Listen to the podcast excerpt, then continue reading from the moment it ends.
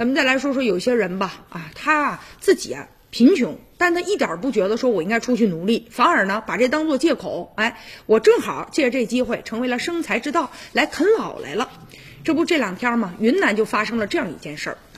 就在这个今年七月底的时候，云南镇雄啊有一个网友就在问政平台发帖留言，简单介绍自己有多可怜啊，然后呢就向这个相关部门讨要扶贫政策了。那这网友留言啊，说是啊，我家有八口人，我爸爸是一名六旬的环卫工人，一家人都靠他微薄的工资过日子。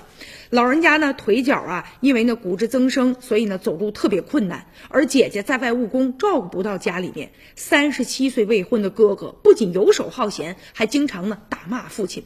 大家都得看他的脸色呀。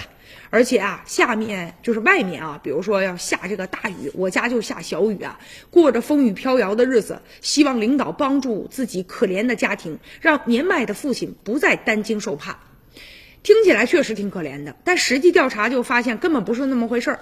现在官方呢，除了详细的回应了该户目前已经享受到帮扶政策之外，还晓之以情、动之以理的指出了，说这个网友和他的哥哥呀，整天是无所事事，在家安心的啃老，靠着爸爸那一点微薄的积蓄，拖着年迈的身躯换来的血汗钱，艰难的度日啊。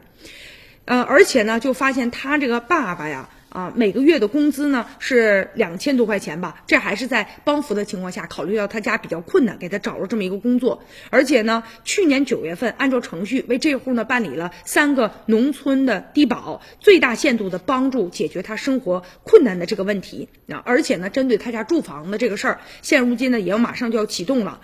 再者就是啊，他家房屋啊确实是漏了，让人挺担心的。